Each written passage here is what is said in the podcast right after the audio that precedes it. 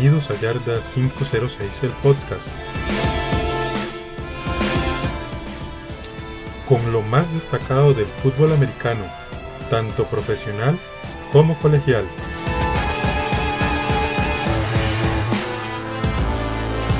Les recuerdo que nos pueden seguir en Facebook e Instagram con el nombre de Yarda 506 TV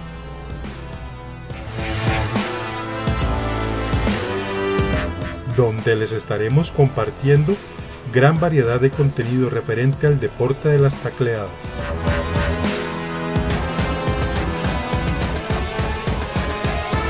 Y sin más que agregar, comenzamos.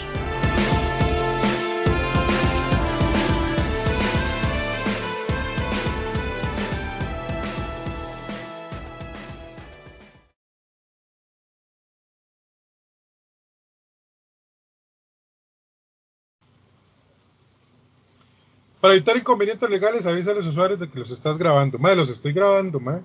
Cuidado ahí con alguna vara. Puta, qué miedo. bueno, vamos en uno, dos, tres. Buenas, buenas, mis amigos yarderos. Bienvenidos a su podcast favorito de el deporte de las tacleadas, Yarda 506 el podcast, donde hablamos no solamente del profesional, sino que también hablamos del colegial el único podcast en Costa Rica y casi que me atrevo a toda la región que trata sobre la NFL y sobre la NCAA. Hoy continuamos, al igual que la semana pasada y la antepasada, tenemos otro invitado especial. Ahorita te lo vamos a presentar. Eh, es una persona súper técnica.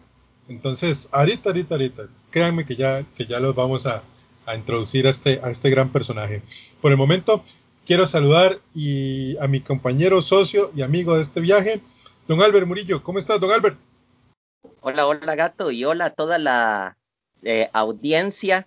Este, bienvenidos a otro programa más de eh, Yardas Podcast.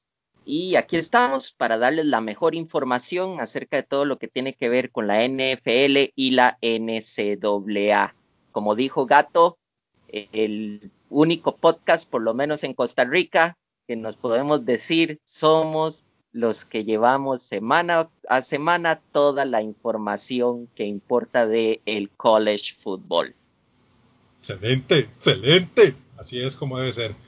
Y ahora sí, les voy a presentar a nuestro invitado de hoy. Él es eh, un seguidor de El Monje, del famoso Bill Belichick. Es un Brady Lover de todo corazón eh, ama a Gron también, a Julian Edelman. Eh, de ahí de vez en cuando se acuerda de un tal Drew Bledsoe, por ahí, de Bill, de Bill Parcells, pero sobre todo es el alma técnica de Yarda 506. Muchas veces no lo verán en cámara porque él está detrás de cámara y él hoy lo invitamos no a no ser parte de lo técnico, sino a ser un invitado más de este su podcast. Don Antonio Chávez, don Tony. Tony, Tony, Tony, ¿cómo estás? hola, hola chicos, hola gato. Para mí, la verdad, es un honor estar en este, en este gran, gran proyecto que es el podcast de Yarda 506 y ahora también a la gente que nos estará escuchando durante el resto de la semana y demás. Eh, difiere un poco Brady Lore, ¿no? Patriótico desde el 1999, gracias a un jefe que sí preguntas de qué era ese casco que tenía en su, en su escritorio y demás. Sí, habían nombres como, como el coreback Don Drew Bledsoe y demás. Eh, también un defensivo como, como fue Lau. Eh, también como Moss, jugadores como Welker. Ya después vinieron esa dinastía después del 2002, 2005 para acá. Pues sí, pues sí, así es. Y bueno, los saluda, lo saluda su amigo Walter el Gato Moriupel, que estaremos nosotros aquí en este ratito que les vamos a compartir muchísima información de la, NC, de la NCAA y de la NFL. Recordarles muy atentamente que nos visiten en nuestras redes sociales Yarda506 en Instagram y Facebook. Y en Twitter nos pueden encontrar como arroba Yarda506TV. Y bueno, vamos a iniciar con nuestro podcast con toda la información que les traemos hoy. Vamos a empezar con un repaso de los marcadores de la semana 6. Resultados de la jornada.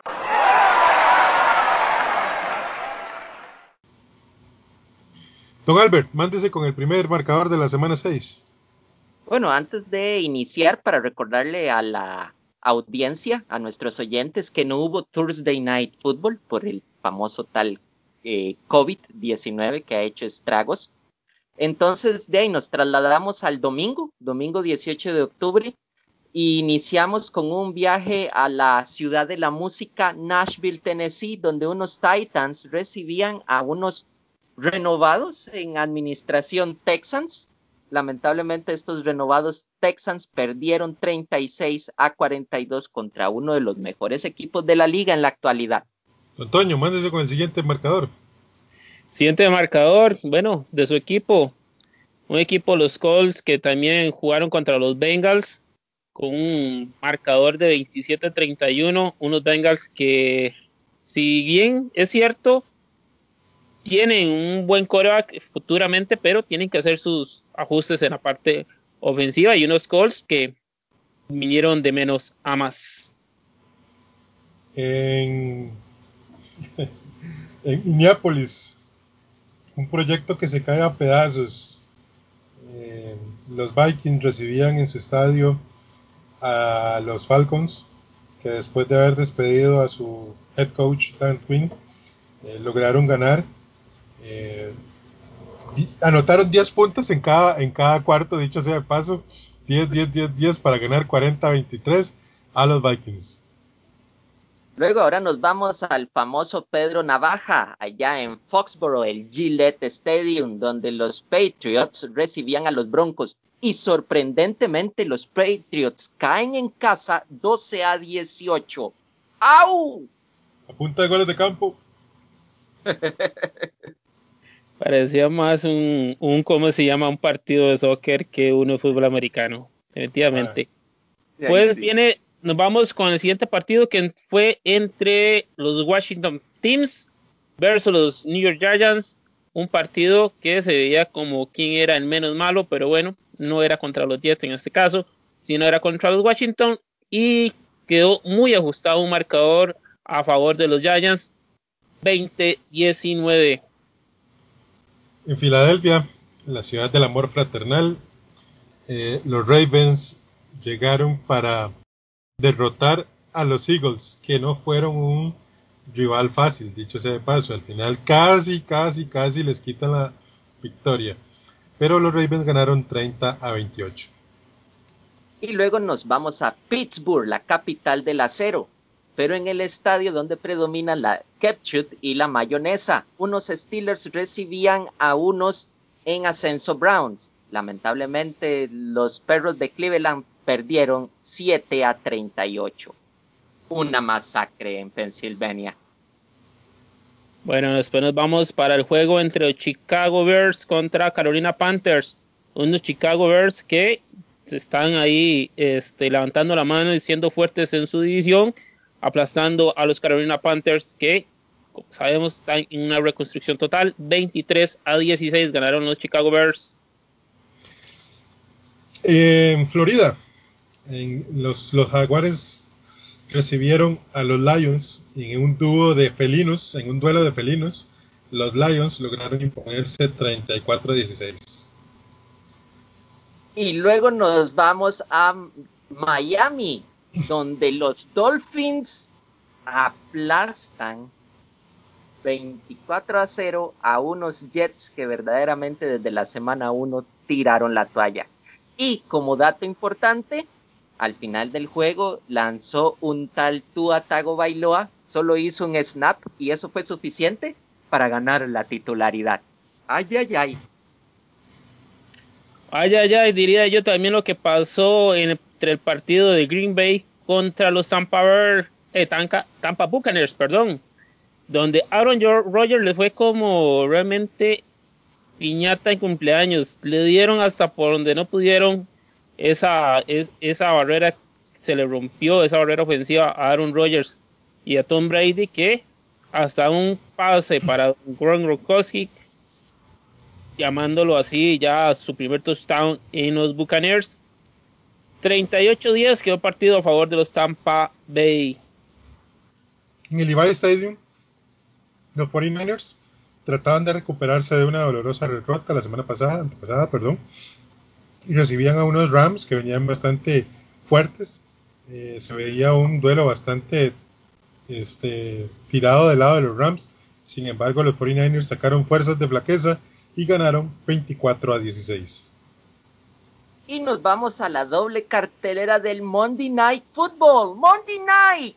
Y primeramente teníamos a unos Chiefs jugando contra unos Bills en el Orchard Park, allá en Buffalo. Lamentablemente los de casa perdieron 17 a 26. Y nos vamos hasta Dallas, donde de los Cowboys cayó a pesar de todo estar en casa, cayó sobre los Arizona Cardinals. Realmente fue una masacre eso. El día lunes cayendo 38-10. Ese Kill Elliott con dos pérdidas y eso después de ahí fue la, el motivo para que los Cardinals a cabeza de Cali Murray hicieran lo que hicieron el día lunes y que puso ya en alerta al equipo de los Dallas, que aunque perdieron, están en su división paupérrima, arriba todavía. Eh, sí, los Cowboys fueron a Dallas. Literalmente. Literalmente fueron a Dallas, efectivamente. Bueno, y esta fue la sección de los marcadores, donde estábamos pues, viendo la semana pasada, la, pasó la semana 6. Y vamos a el análisis. El análisis. Bueno, caballeros ilustres que hoy me acompañan en este podcast, en esta edición de este podcast, quiero hablar de un par de temas con ustedes. Este, hay una pregunta que quiero hacer y es ¿hacia dónde van los Jets? ¿Para dónde van los Jets? ¿Por qué? Después de perder este 24 a 0 contra los Dolphins, este el equipo se ha visto mal, o sea, no mal, pésimo. Estamos hablando de que los 32 puntos por partidos que permiten los Jets es este un tema bastante complejo el señor Greg Williams le estuvo tirando, que es el coordinador defensivo, a Adam Gaze y le dijo que, de, que culpa de esos 32 puntos por partido es que de cada rato está fuera la defensiva, que no los dejan descansar. Tras la terminación del partido, Steve McClendon, el tackle defensivo, fue cambiado a Tampa Bay Buccaneers por una por un poco de chicles porque realmente lo cambiaron por absolutamente nada. Este, ya se deshicieron de Le'Veon Bell, eh, que fue que intentó tratar que lo canjearan, pero al final simplemente lo, cortaron. Eh, Jamal Adams también fue cambiado hacia Seattle. En fin, la cuestión es que los, los, Jets se están desarmando horriblemente y a veces uno no quisiera pensar esto, pero es un tanking for Trevor. Pero el punto es, ¿ustedes creen que Trevor quiera jugar en los Jets? Don Albert, ¿qué te parece? Mira, definitivamente no. Eh, Trevor lanzó un comunicado en la mañana, lo estaba leyendo en Instagram, este, donde él dijo que, si recordemos que Trevor Lawrence está en su tercer año universitario, sea, él si quiere puede darse a elegir, si quiere puede quedarse en Clemson a jugar un año más. Las reglas de la NCAA se lo permiten. Y Trevor Lawrence fue muy claro en decir, si yo, si mi destino son los Jets, prefiero quedarme un año más en Clemson. Entonces creo que ya eso es una, una eh, ¿cómo te puedo decir? Una decisión bastante sólida por parte de, esa futura primera escogencia, que verdaderamente, y es una muestra de que los Jets no van para ningún lado. Bueno, yo sinceramente siento que hay muchas ciudades que necesitan una, una franquicia. Desarmamos, vendemos todo y mandémoslo a otro lado. Ciudades, no sé, Oklahoma, San Luis, eh, etcétera, hasta Birmingham allá en Alabama, pero definitivamente los Jets dan pena y el resto es vara. Toñito, ¿usted qué piensa al respecto? Bueno, ¿hacia dónde van los Jets? Yo no sé para qué aeropuerto, pero sí no es una reconstrucción, es una destrucción de equipo. Definitivamente no es una reconstrucción de equipo, es una destrucción de lo que está pasando de equipo. Eh, Alan Gates, que debía ya ser como Dan Quinn, ya definitivamente está de gratis. Está mucho, mucho, mucho de gratis ya en estos momentos.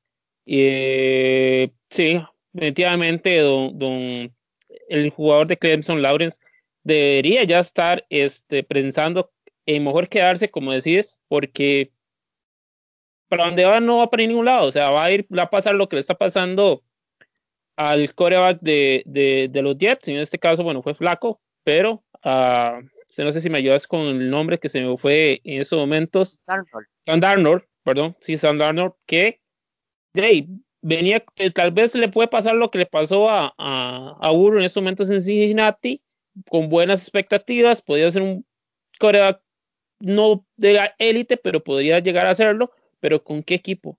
Si no tiene ni siquiera un touchdown. Entonces, eh, sería el tanking más, más sorprendente, pero ahí vienen unos Vikings Minnesota que yo creo que les quiere hacer la, la competencia del tanking. La pelea. Ay, sí, está bueno, está bueno. Este, les voy a comentar algo que pasó en el, en el partido de, de, los Texans. Este, los Titans perdían 30 contra 29. Faltaba un poco más de 3 minutos para jugar. Y Houston poseía el balón a yarda 25 de Tennessee. Y todos, todo el mundo anticipaba una carrera por parte de los tejanos que consumiese el reloj.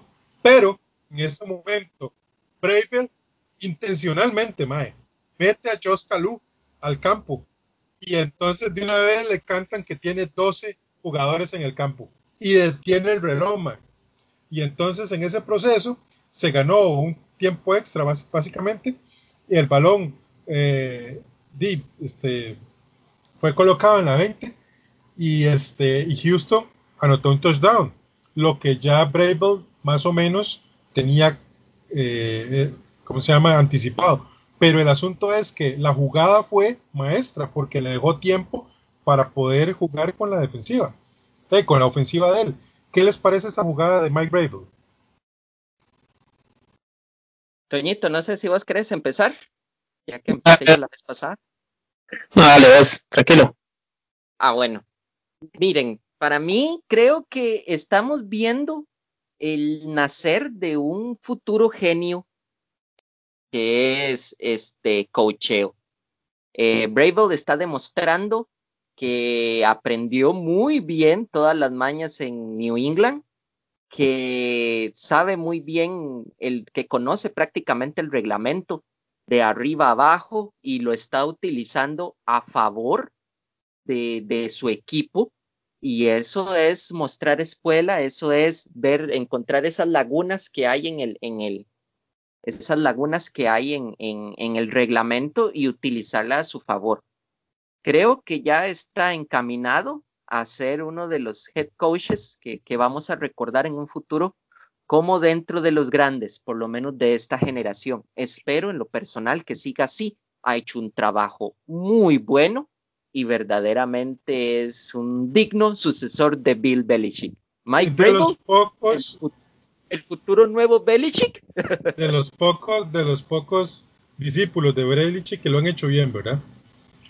Incluyendo un poquito a, a Flores, nada más, pero después de ahí. Tony, ¿qué te parece? Bueno, correcto, como decía este gato y decía también Albert, uno de los discípulos de, ¿cómo se llama? Bill Belichick, que llegaron a los Titans, que realmente eh, hace cinco años nadie podría dar nada por él, pero de tres años para acá ha ido conformando silenciosamente un equipo este, con jugadores que ustedes podrían decir nadie los quería. Un Ryan Tannehill que salió de Miami, que cuando llegó a, a, los Titans, todo el mundo dice, ¿qué viene a hacer? ¿Qué va a venir a hacer? Este, bueno, bueno, cambió al coreback, le dio el chance, un coreback que ya estaba más que liquidado, el de los Titans, no sé si me ayudan ahorita con el... Mariota, correcto, con Mariota, uno que ya, ya se había cansado, ya estaba eh, totalmente en su etapa final, y un Hill que agarra un segundo aire y que le ha funcionado. Una ha funcionado muy bien con Henry, un Henry que, que también le ha sabido sacar el provecho, Bravel, muy, muy, muy bien en este, en este aspecto. Tanto así que, bueno, se mantienen invictos, ha sabido cómo manejar los tiempos, pero sí yo creo que tiene su, su misma esencia, o sea, que tenga parte de Bill Belichick tiene un poquito más de racionamiento a la hora de elegir las jugadas que Bill Belichick. Y como decía usted, un Flores, sí, un Flores también que fue este un, un destacado head coach o un coach en, en, en, los Patriotas, pero que hoy, para mí, esa decisión de Tua no me parece la correcta. Pero bueno, estamos hablando de Bravel, que realmente los Tennessee Titans tienen mucho que hablar y cuidado si no lo estamos viendo después de la postemporada. Sí, definitivamente yo creo que aquí es donde va, donde va el tema. Eh, los, los head coach tienen que aprender a manejar ese tipo de cosas. Por ejemplo, son cosas que a un entrenador como, por ejemplo, el que tenía, ay, puchica, los Jets, ah, Garrett, Jason Garrett no lo tenía. O sea, ese, ese, esa malicia, ese uso del reloj, eh, ese tipo de cosas, eh, me parece que que Brave lo está tomando y lo está tomando bastante bien.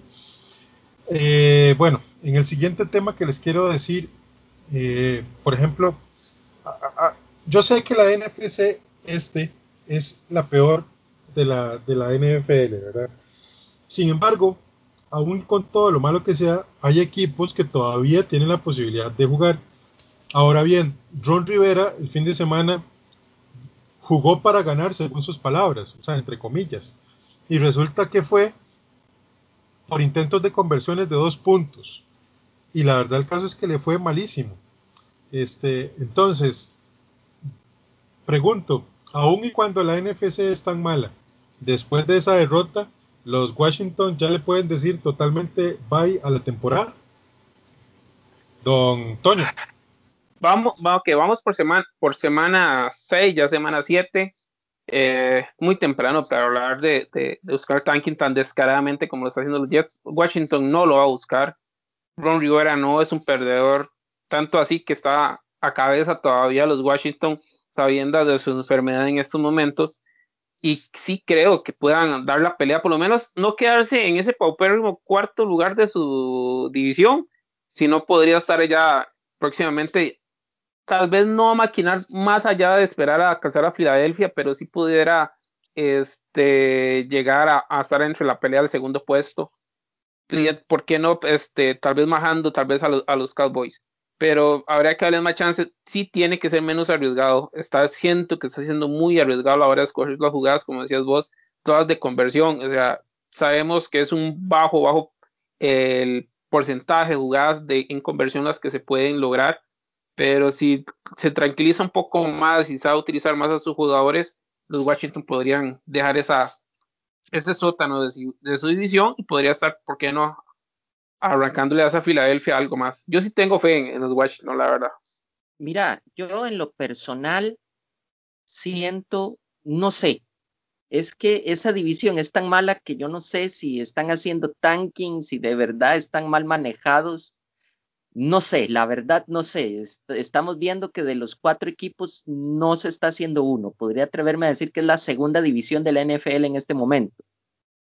Eh, la verdad es que yo concuerdo con Toño. Ron Rivera no es un perdedor. Recordemos que está también Jack Del Río, que es otro head coach que ha tenido sus buenos años en la NFL, que sabe el teje y maneje de la liga. Yo sí reconozco que tal vez Washington con, con esa mala publicidad, esa mala campaña que tuvo al, al principio de, de, temporada o en pretemporada, les afectó un montononón. Entonces siento que tal vez eh, Ron Rivera quiere como que, que hacer este, cosas muy impresionantes como para llamar la atención, tal vez para eclipsar un poco lo que pasó. Lamentablemente esas cosas no están saliendo bien igual ahí en esa división cualquiera puede ganarla, son tan malos que cualquiera la puede ganar y pareciera que nadie se está esforzando para ganarla. Entonces, verdaderamente para mí en estos momentos dar una conclusión como si es tanking, no es tanking, no sé, es todavía muy, muy, muy apresurado. perdón, tiene, tiene, no tiene a tan malos como tal vez los tenga en estos momentos Philadelphia, los tenga los Giants, bueno, tienen ahora los Cowboys, tienen al pelirrojo Dalton, pero tienen un Kyle Allen, tienen Alex Smith, que son, digamos, en el caso de Smith viene saliendo de una súper, súper dañina o fracturada vida hace dos años para acá. Un Kyle Allen que no, para mí no es malo tampoco, no es un coreback bueno, pero es un coreback promedio que podrían entre los dos levantar a ese equipo, porque su ofensiva tampoco es que está en la calle. O sea, yo sí siento que podrían hacer más de lo que se está haciendo hasta ahorita. Tiene un Kendall Fuller que tiene cuatro intercepciones, intercepciones perdón, y, y demás. Y tiene un Terry McLaurin con 487 yardas. O sea, podrían ir ahí, podrían utilizar más a Antonio Gibson con un 243 yardas. O sea, tiene personal para, no, el, no, el, un personal premium, pero sí un personal que puede satisfacer para sacarlos de, de, esa, de ese sota donde están ahorita.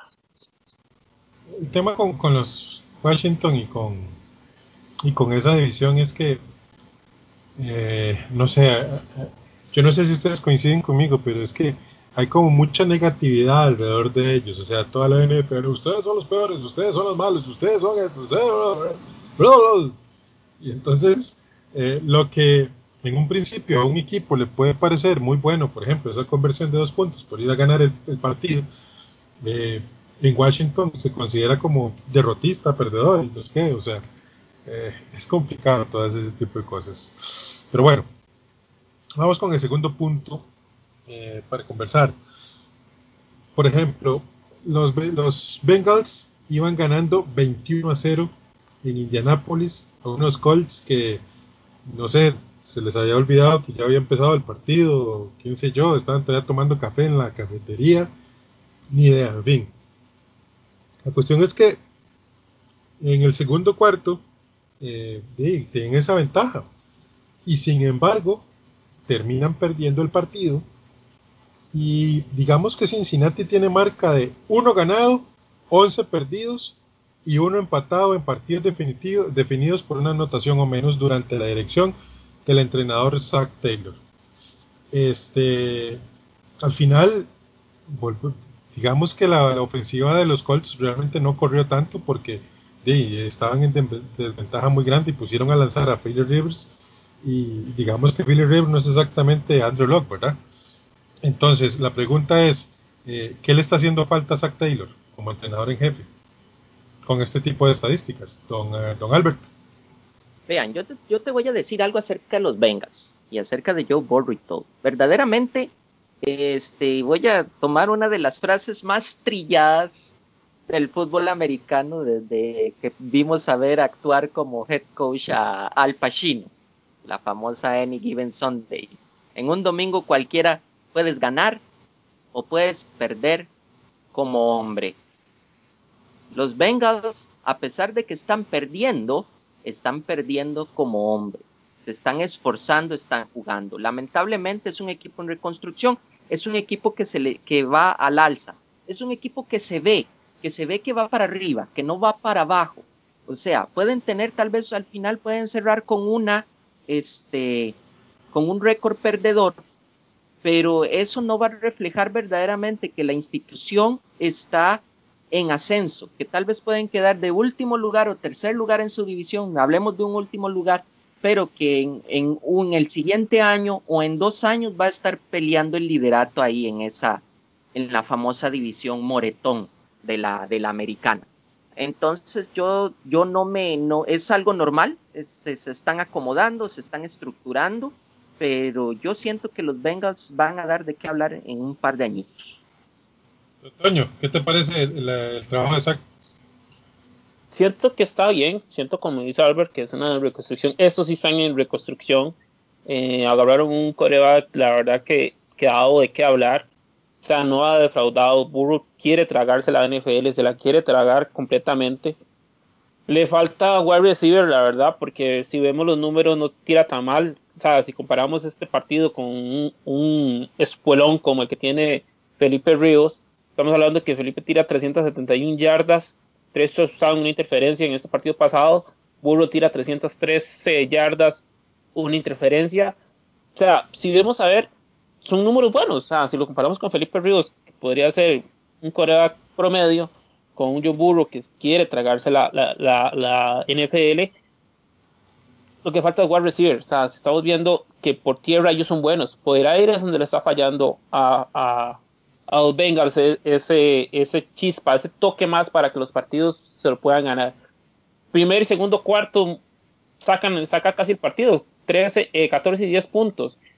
En el tercero y cuarto es donde viene y falla. El equipo no sé si se cansó o, realmente los Cowboys socaron las líneas y pudieron hacerle el daño pertinente a la ofensiva de los Bengals, que no tienen respuesta en el tercer cuarto, son en el tercer cuarto con tres puntos.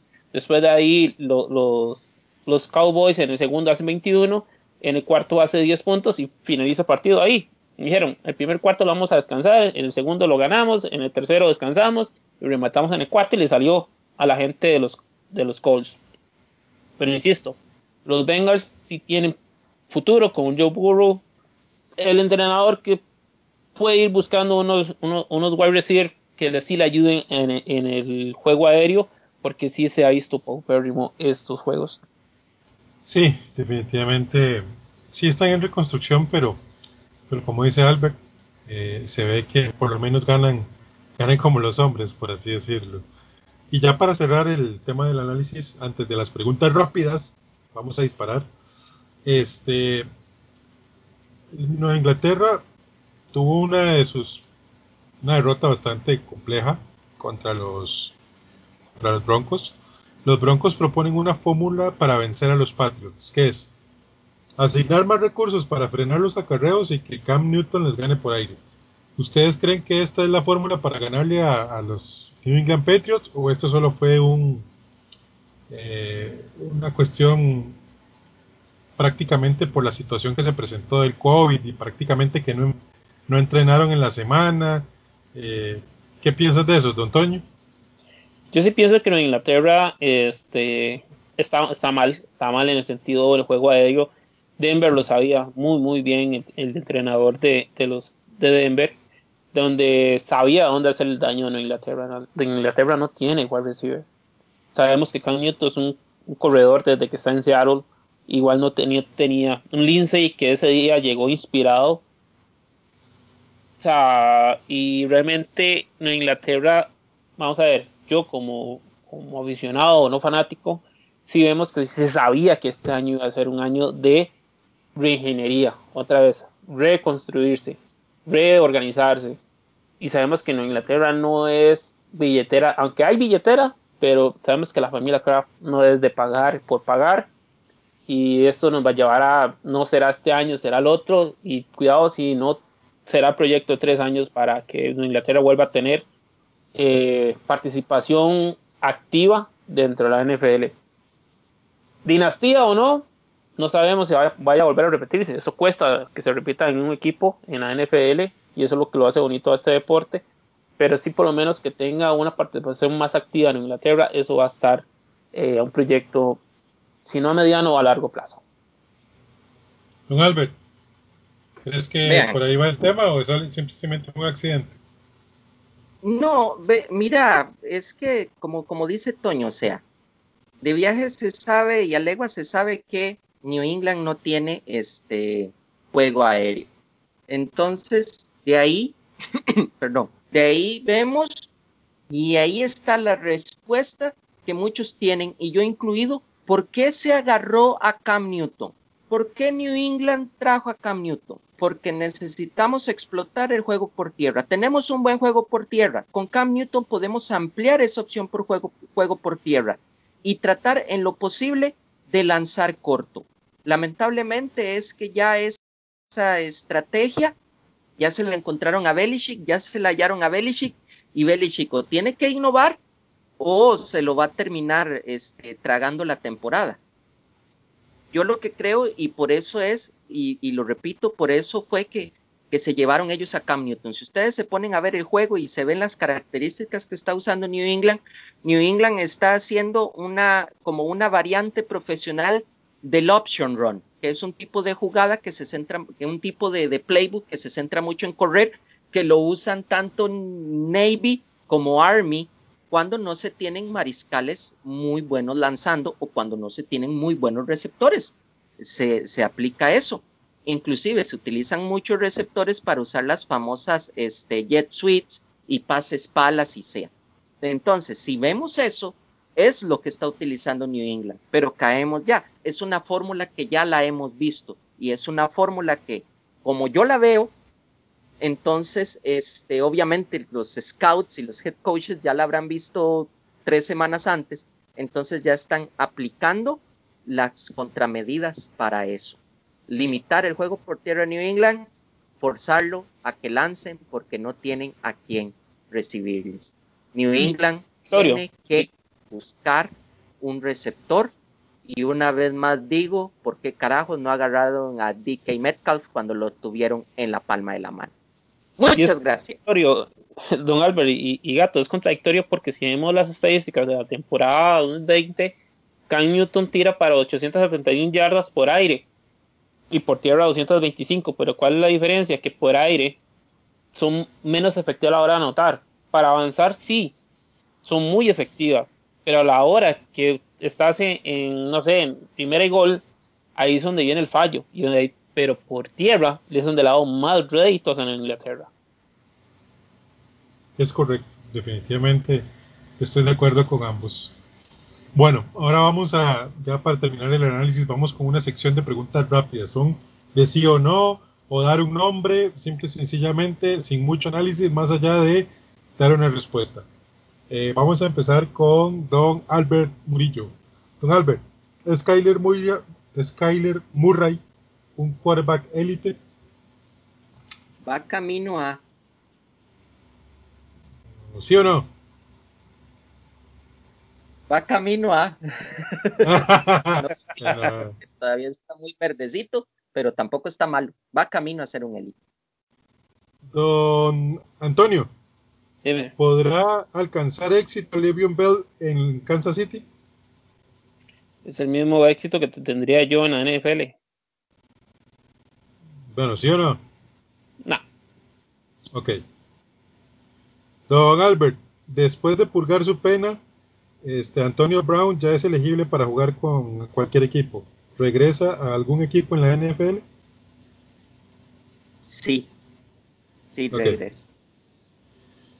Don Tony, hasta la semana 6, ¿cuál es, el ¿cuál es la mejor división de la liga? ¿La AFC Oeste o la NFC Oeste? Ay, ahora sí me la está poniendo difícil. Repítamela, a ver, para ver si entendí bien. Hasta la semana 6, ¿cuál es la mejor división de la liga? ¿La AFC Oeste o la NFC Oeste? Da, me quedo con la NFC Oeste porque si vemos a unos Cardinals, a unos Rams y a unos San Francisco y a un Seattle. Todos los equipos, Arizona dando la palma a los Rams, ahí van San Francisco, que se cayó por el, se cayó solamente en estos momentos por las eh, diferentes eh, pérdidas de jugadores por, por lesiones, pero ahí está realmente los equipos que están dando de qué hablar en estos momentos. Ok. Don Albert, después de lo visto en la semana 6, Tampa Bay es, uno del, es una amenaza real para los Saints en esa división. Sí. Ok. Don Tony. Dígame. ¿Para qué le alcanza a los Titanes? ¿Para ser campeón divisional? ¿Para ser campeón de conferencia? ¿Para ser campeón de Super Bowl? Campeón de división. Ok. Don Albert Murillo. Entre Joe Burrow, Justin Herbert y Clyde Edward Hiller, ¿cuál ha sido el mejor novato hasta la semana 6? Justin Herbert. Ok, Justin Herbert.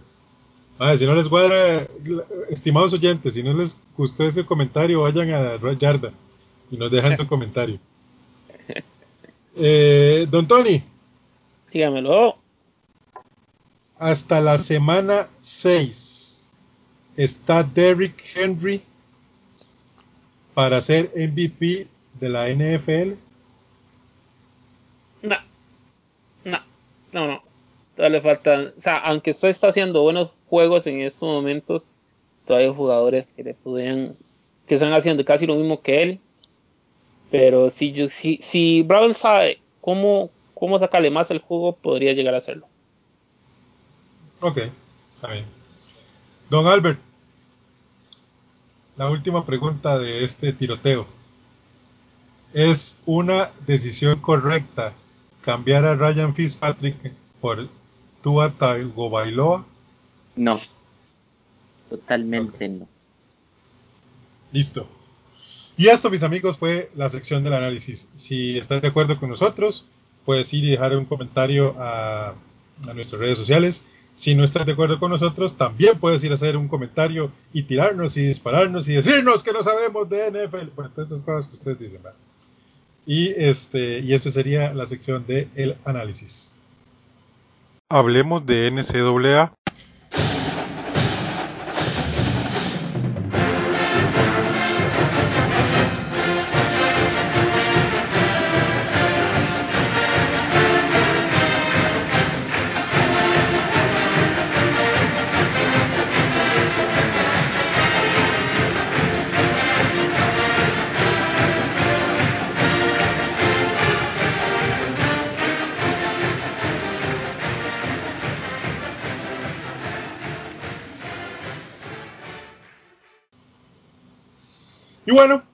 Ahorita vamos para la sección muy gustada, muy querida y sumamente aplaudida. Sí, señores, es muy aplaudida la NCAA con mi amigo, compañero, don Albert Murillo. Don Albert, mándese.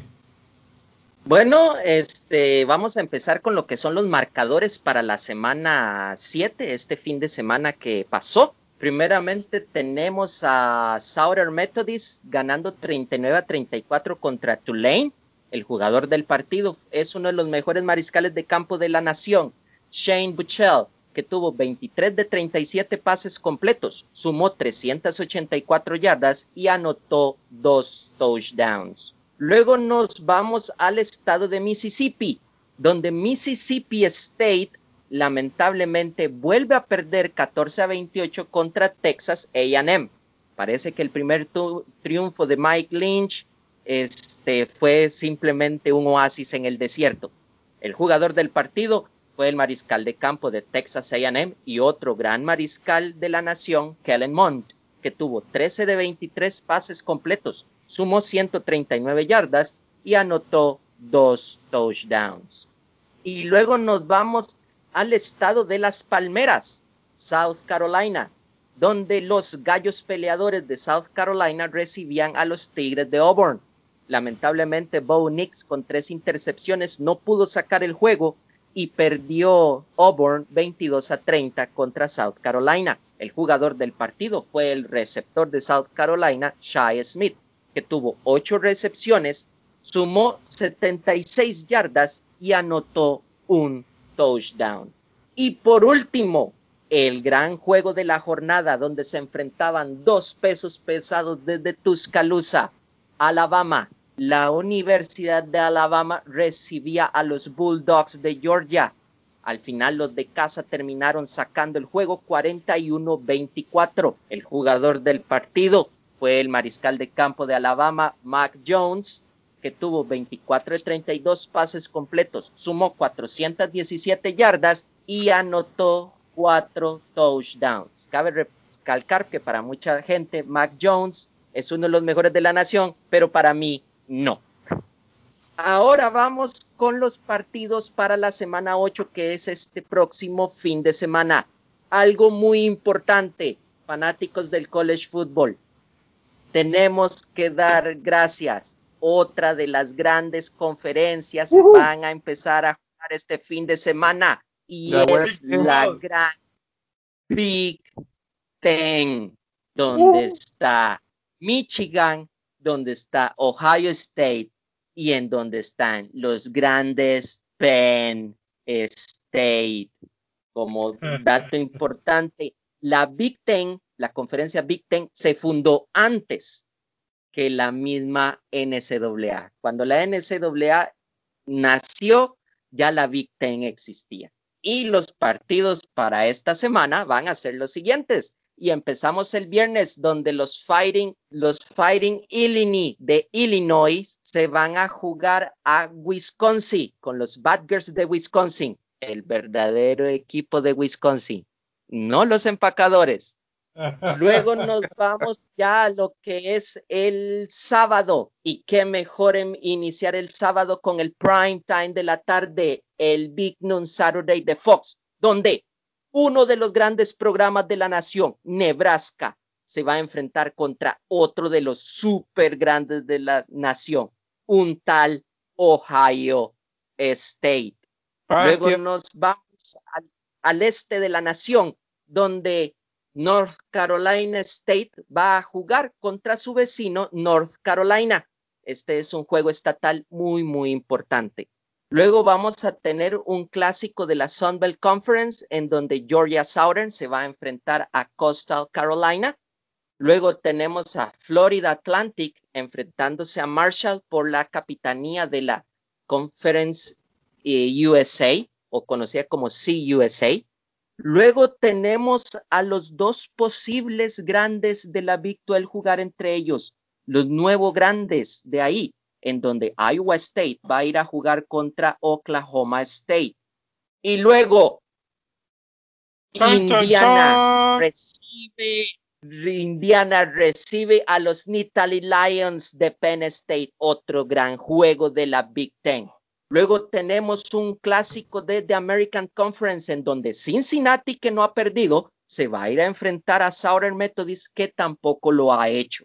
Y por último, para cerrar la jornada, en el prime time de los prime times, el Saturday Night Football, la Universidad de Michigan va a ir a visitar a, para mí, una de las más poderosas universidades que podríamos encontrar en la Big Ten y que va en ascenso. Minnesota, Michigan, Minnesota, Saturday Night Football. y eso sería todo para la NCAA esta semana. ¿Ah? Mientras no le pase a Michigan lo que le pasó contra Michigan State hace como cinco o tres años, no me acuerdo. Que, que le ¿Se acuerda? ¿Quiere que le diga algo, gatito? Vean, Michigan va para atrás. Michigan va para atrás. Verdaderamente tienen que sacar a Harbaugh. ¿Cómo es posible que han pasado ya desde, desde que Harbaugh tiene los controles de Michigan solo le han ganado una vez a Ohio State? Y eso para un programa como ese, que es su acérrimo enemigo a muerte, es una vergüenza. Doñito, ibas a decir algo. Vi que levantó la mano. Sí, sí, efectivamente, recordarles nada más que tapar de ya mañana o, y apenas, apenas para comienza el primer juego y creo que jueves ahí hay ya este partido, si no me equivoco, Albert, me corregís, visitar a la página del grupo Fútbol Yarda para eh, ver todos los links y demás. Es correcto, mis amigos, es correcto, porque en Yarda nos preocupamos y nos interesa que ustedes conozcan el fútbol de la NCAA. Tony, ¿cuál es tu equipo de la NCAA? Ay, los Bulldogs de Georgia, ahí me casaré. Ahí yo sí no soy como, como otros, otros compañeros que tienen Penn State, tienen un montón de más. Yo no, yo me quedo con los Bulldogs. Bueno, no, suave toque, yo solo soy de Notre Dame. Sí, sí, no digo no, pero este sabe que hay otros compañeros que van a Florida y están en Boston y así. Ah, suben y bajan. Son pancistas, ¿dice usted? Sí, sí. Gracias. Gracias. Bueno, mis amigos yarderos, y esta fue la sección de la NCAA que definitivamente está súper cargada de, pasión. La NCAA es pasión, definitivamente. Los invitamos a verla, a seguirla y a estar con nosotros aquí en, en su podcast favorito. Les recuerdo que si tienen alguna duda, algún comentario acerca de la NCAA, pueden ir a nuestras redes sociales y dejarnos ahí sus comentarios. Y bueno, esta fue la sección de la NCAA. El editorial de la jornada. Vamos para otra sección que también es muy gustada. Y es el editorial de la jornada. En esta ocasión, el editorial le toca a mi estimado y muy querido Albert Murillo. Don Albert, agarre esa arma, cárguela y empieza a disparar.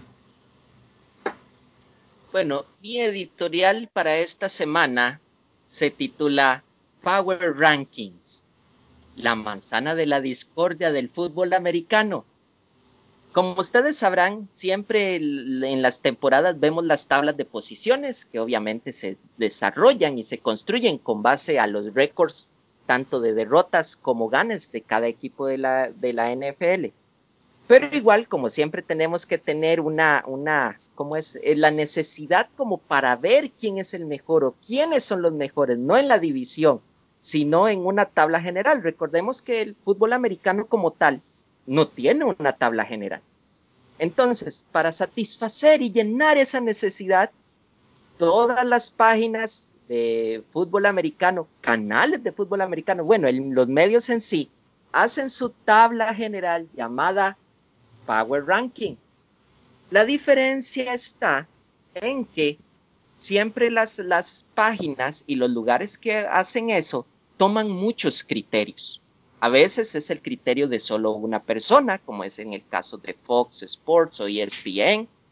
Eh, a veces es este, como es el, desarrollo utilizando mucho lo que son los analytics y el desempeño, inclusive desde la temporada anterior, desde el, desde la temporada anterior, como es el caso de Power Football Focus. Y nosotros los de Yarda no podemos quedar afuera ya de, implementar un, sistema en donde nosotros votamos este, para escoger, o sea, lo más democrático que hay en el mundo, votamos para escoger quién, quién va a ser el, el, el quiénes son los, los cinco equipos más importantes de la NFL semana con semana. Eh, otros, como les digo yo, toman criterios este, numéricos, otros criterios este, más, ¿cómo será? Más, más subjetivos, ¿verdad? Más de lo que vemos. Pero ¿por qué es la manzana de la discordia? Porque lamentablemente siempre la gente, la gente nunca va a estar conforme. Entonces, si en un ranking tenemos en primer lugar los Chiefs, y no es que perdieron acá, y en, otro ranking están de primero los Ravens, en otro ranking van a encontrar este, de primero los Titans, etcétera, etcétera. Vean, aficionados, no nos rasguemos las vestiduras. Los Power Ranking es como, ¿cómo les podría decir? Es como una forma de entretenimiento. Es algo de que nosotros, como no podemos gozar de una tabla general, necesitamos llenar ese vacío, pero no le demos importancia. Al final, muchas veces, si se los puedo decir, cuántas veces el número uno de todos los Power Rankings fue, llegó a ser el campeón del Super Bowl. Al final, el, el, primer lugar que importa es el que se lleva el Lombardi. Disfrutemos, gocemos, vacilemos con, con los Power Rankings que hay, bueno, son tan, tan variados como gente hay en el mundo. Pero también yo les voy a decir, no tomemos tan a pecho las cosas, más ahora que las redes sociales se prestan para eso, para insultar, para atacar, para decir, ¿por qué no? Ustedes no saben nada y que otra gente, más bien, cuando no saben nada es los que más atacan, pero cuando verdaderamente hay un, un ranking que satisface los gustos de la mayoría, nadie dice, mae, qué bueno, o lo felicita, tal vez un par de pulgares arriba y listo. Entonces, aficionado de fútbol americano, no nos tomemos tan a pecho las barras, disfrutemos que al final lo que nos importa es el Super Bowl. Muchas gracias. Hablemos de Fantasy League.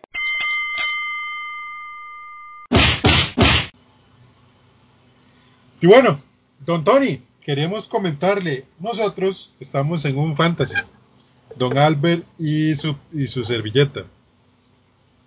Estamos jugando un fantasy. Este, lamentablemente para mí, en este fantasy me ha ido mal, mal, mal. Eh, voy a hablarles de la tabla general, cómo están los, los lugares de esta tabla. Eh, esperemos, ok, miren, en la división 1, la americana, New York City está en primer lugar con un 5 ganados y 1 perdido. Lo sigue muy de cerca Satan Hell con 4 ganados y 2 perdidos. En el tercer puesto, Blue Demon Eyes con 3 ganados y 3 perdidos. Carrillos Pats en, la cuarta posición de la División 1 americana con 2 ganados y 4 perdidos.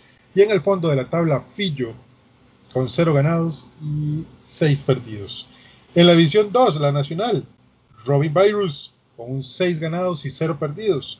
Ming Machine, 5 ganados y 1 perdido. Stone Side con la tercera posición, 3 ganados, 3 perdidos. Razorbacks de mi estimado Albert Murillo, que se acaban de bajar de los playoffs, tienen que necesitar mejorar eso. Está con 2 ganados y 4 perdidos. Y en el último lugar de la tabla está su amigo Gato con 0 ganados y 6 perdidos. Eh, en, esta, en esta semana estamos organizándonos eh, aquí el staff para despedir al gato como entrenador porque definitivamente lo está haciendo muy muy mal. Y vamos a traer a otro a otro gato para que para que gane. Tanking la moda. no, le está haciendo honor a su equipo definitivamente no no no ma, estoy malísimo no pero estoy en tanking ma, estoy en tanking este, más bien, Toño, ahí el otro año vamos a jugar un, un, fantasy, cualquier cosa, si usted se quiere meter, ahí nos, metemos a ver qué, a ver qué es la cosa. A ver qué es la... al fantasy de otro año. Sí, sí, sí, ma, pues, es vacilón, ma, es, es, diferente. A, mí no este, mata, a mí no mata mal, porque no escojo figuras. Ese es mi secreto. No escojo figuras en los, en los fantasy. A veces los jugadores menos llamativos dan mejores producciones en un fantasy que uno con renombre. Es correcto, sí señor. Y bueno, para esta semana, Moriuper buscará este, sacar su primera victoria contra el líder de la americana Harvey, eh, Sergio aferrándose a la clasificación y Sata buscando el liderazgo con un duelo parejo, ahí va más o menos. Robbins, el único invicto, recibe a Carrillo que necesita urgentemente una victoria para poder clasificar. En un duelo de Pablos, Ming Machine recibe a Blue Demon Knights, que se aferran a la clasificación, y, pero también ve muy de cerca a sus seguidores. Y por último, cierra mi estimado amigo Albert, que busca la clasificación y va contra Fillo, que aún no sabe lo que es ganar. Así es que probablemente don Albert tenga muchas posibilidades de ganar ese partido. Pero bueno, en fin. Este fue mi... Y bueno, mis amigos yarderos, esta fue la edición de El Fantasy. Las posiciones de la quiniela.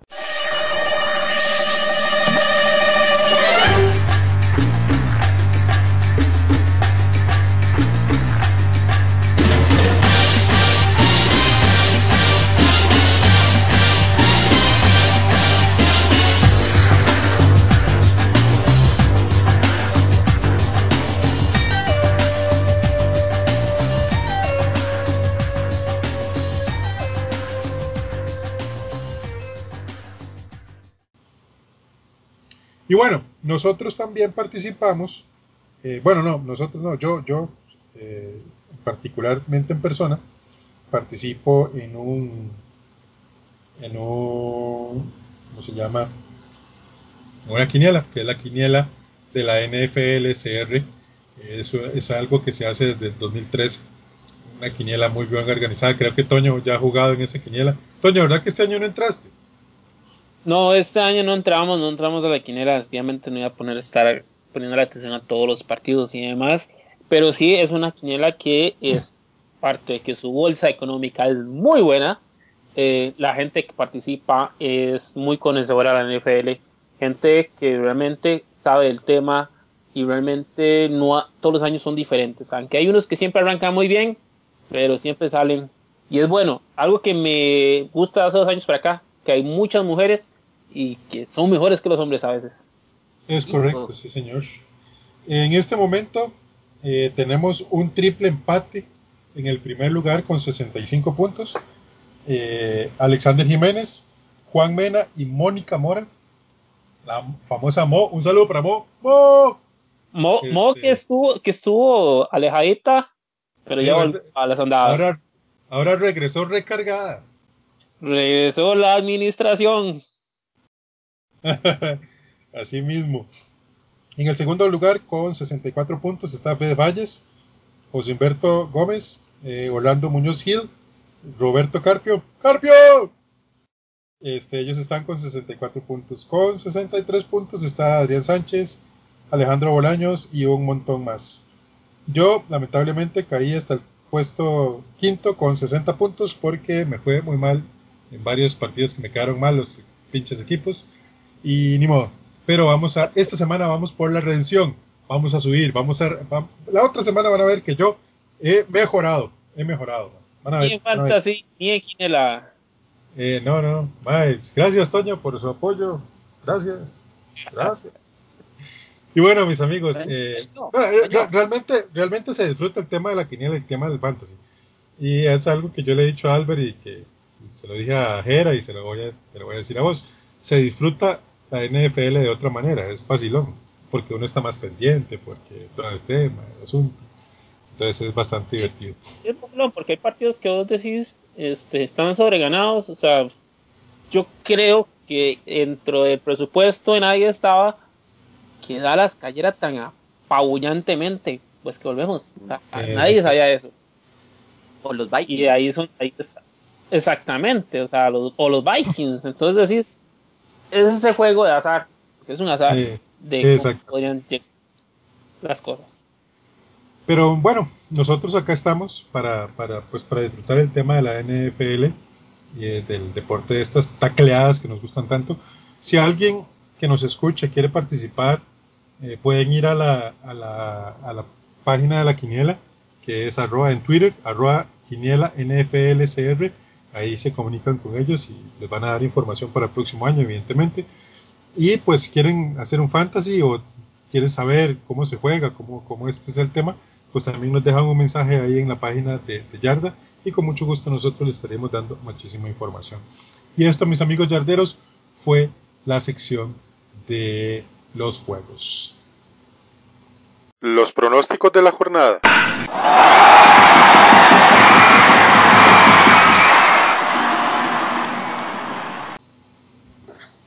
Y para terminar, señoras y señores, vamos a hacer un repaso de lo que se viene en la semana 7 y vamos con las predicciones. Si quieren escuchar predicciones buenas, hoy está mi amigo Albert y mi amigo Tony, que son los que van a predecir los juegos de esta jornada. Voy a empezar con el Thursday Night Football. Eh, en un duelo de perdedores, eh, los Giants visitan el Lincoln Financial Field en Filadelfia a enfrentar a los Eagles en un duelo de la NFC Este. Don Tony, ¿quién gana este partido? Los Eagles. Ok. Son menos malos. el domingo, ya en la cartelera de la mañana, los Lions van al Mercedes-Benz Stadium de Atlanta, Georgia, a visitar a los Falcons. Don Albert, ¿quién gana? Los Falcons. Listo. En el Paul, Brown Stadium, los Browns van a visitar a los Bengals. Don Tony, ¿quién gana? Me voy con los Bengals. All Rise. En el Nissan Stadium, en uno de los mejores partidos de la jornada, don Albert, los Titans reciben a los Steelers, que están 5-0 ambos. ¿Quién pierde y quién gana? Bueno, en, mi caso, tal vez por estar en Nashville, siento que los Titans van a ganar contra los Steelers. Ok. En el Mercedes-Benz Superdome, los Saints de Carlitos. Carlitos. Reciben a unos Panthers en un duelo divisional. Don Tony, ¿quién gana? es su casa, tienen que hacerla respetar y tienen que reivindicarse frente a unas gatitos que están en este año, como son las panteras. Ok. En el Midlife Stadium en New Jersey, los Jets, Tanking for Trevor, reciben a los Bills en un duelo de la, de la AFC Este. ¿Quién gana ese partido, Albert? Bueno, y siguiendo la filosofía de los Jets, los Bills van a ganar. en el FedEx Field, eh, los Washington reciben a los Cowboys. ¿Quién gana, Tony? Va Washington, eh, pierde contra los Cowboys, aunque jueguen en, ¿cómo se llama? En Washington. ¿Qué va? No, no, no le veo. Puede hacer que ese día Dalton y compañía, después de una cagadita de Don John, pueda que saquen la victoria. Alright en el Energy Stadium de Houston Texans, los vapuleados Packers Saludos, Alfonso. Recibe, eh. eh, van a visitar a los Tejanos. ¿Quién gana ese partido, don Albert? Bueno, voy a complacer a los cheesy heads de, nuestro país y siento que los Packers van a ganar en Houston. Ok. En el State Farm Stadium de Glendale, Arizona, Seahawks, en un duelo divisional, visitan a los Cardinals. ¿Quién gana ese partido, Antonio? Partido que se cambió de horario el día de hoy y se lo llevarán la gente de Raiders. A los, ¿Ah? Los malosos de Raiders se llevan este partido. Hasta ahí llegará la, la, la, la racha ganadora que ya los Buccaneers.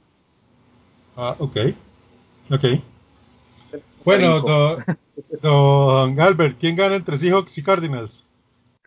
Bueno, yo siento que van a ganar los Seahawks. Ok. En el Empower Field, en Mile, Mile Heights, Denver, Colorado, los Broncos reciben a los Chiefs. ¿Quién da la sorpresa? Tony.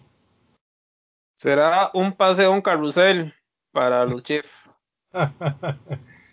En Gillette Stadium, en Foxborough, Massachusetts, los 49ers visitan a los Patriots. ¿Quién gana, don Albert? Hey, podría atreverme a decir que los 49ers van a volver a ganar este o van a hacer que los Patriots pierdan otra vez en casa. Mae, usted sabe que don Bill Belichick no pierde dos partidos seguidos, ¿verdad? Pero este año nunca han llevado un récord negativo después de la sexta este semana, entonces y, este, año, este, año, es COVID. Bueno. Los Chargers reciben a los Jaguars en el Sophie Stadium. ¿Quién gana, don? Los Chargers harán respetar ese esplendoroso estadio de paquete. All right. Y en el Monday Night Football, los Rams en el Sophie Stadium, una vez más, reciben a los The Bears de Nick Foles. ¿Quién gana, Don Albert? Mira, está bien, bien peleada esa, esa, esa escogencia. Pero de yo me voy a inclinar por los Rams. Los Rams van a ganar. Es porque juegan en casa. Bien, los Rams, súper bien. Y bueno, esta semana descansan los Colts, los Dolphins, los Vikings y los Ravens. Estarán en semanas de bye. Y bueno, mis amigos yarderos, este es, estamos llegando al final de un programa muy especial que hoy les hemos traído con un vetado muy bueno, un gran compañero como lo es Don Tony. Don Tony, unas palabras de cierre del programa. Muchas gracias a vos, muchas gracias a, a Albert por la invitación el día de hoy. Definitivamente es enriquecedor siempre hablar con, con personas que saben de fútbol americano y demás como compañeros de, sueño, de proyecto, como son ustedes dos.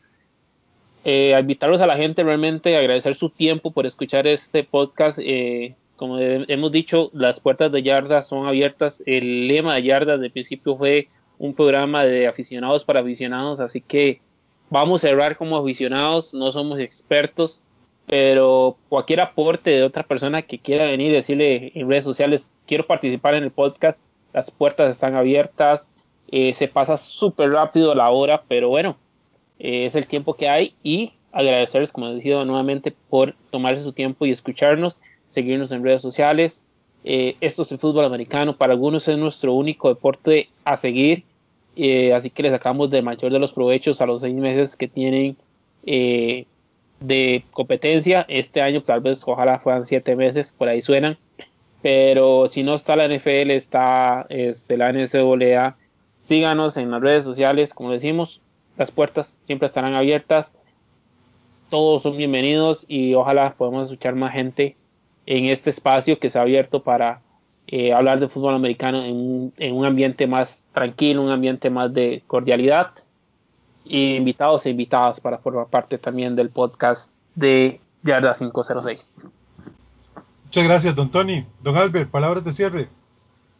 Bueno, este, solo decirles que, eh, bueno, con respecto al college football va a estar muy movido y siempre lo que es la página de Facebook de Yarda les estaremos llevando las mejores jugadas y les estaremos llevando este, los, los marcadores de los principales partidos de la jornada en los super sábados de college football de Yarda.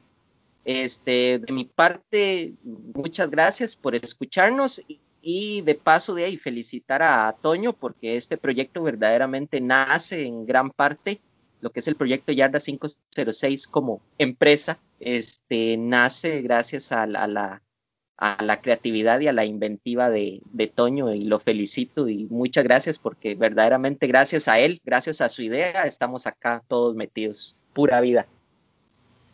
Sí es, muchas gracias don Tony por acompañarnos. Eh, yo sé que pues hay que sacar un poquito de tiempo para grabar y te agradezco muchísimo que nos, eh, nos dieras ese tiempo.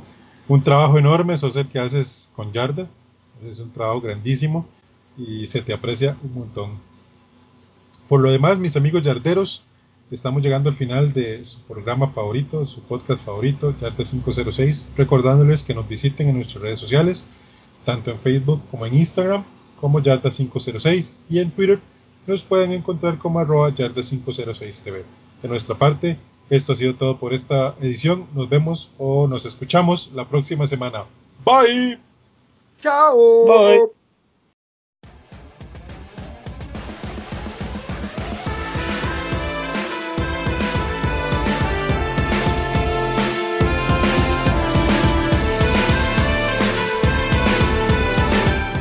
Muchas gracias por escuchar.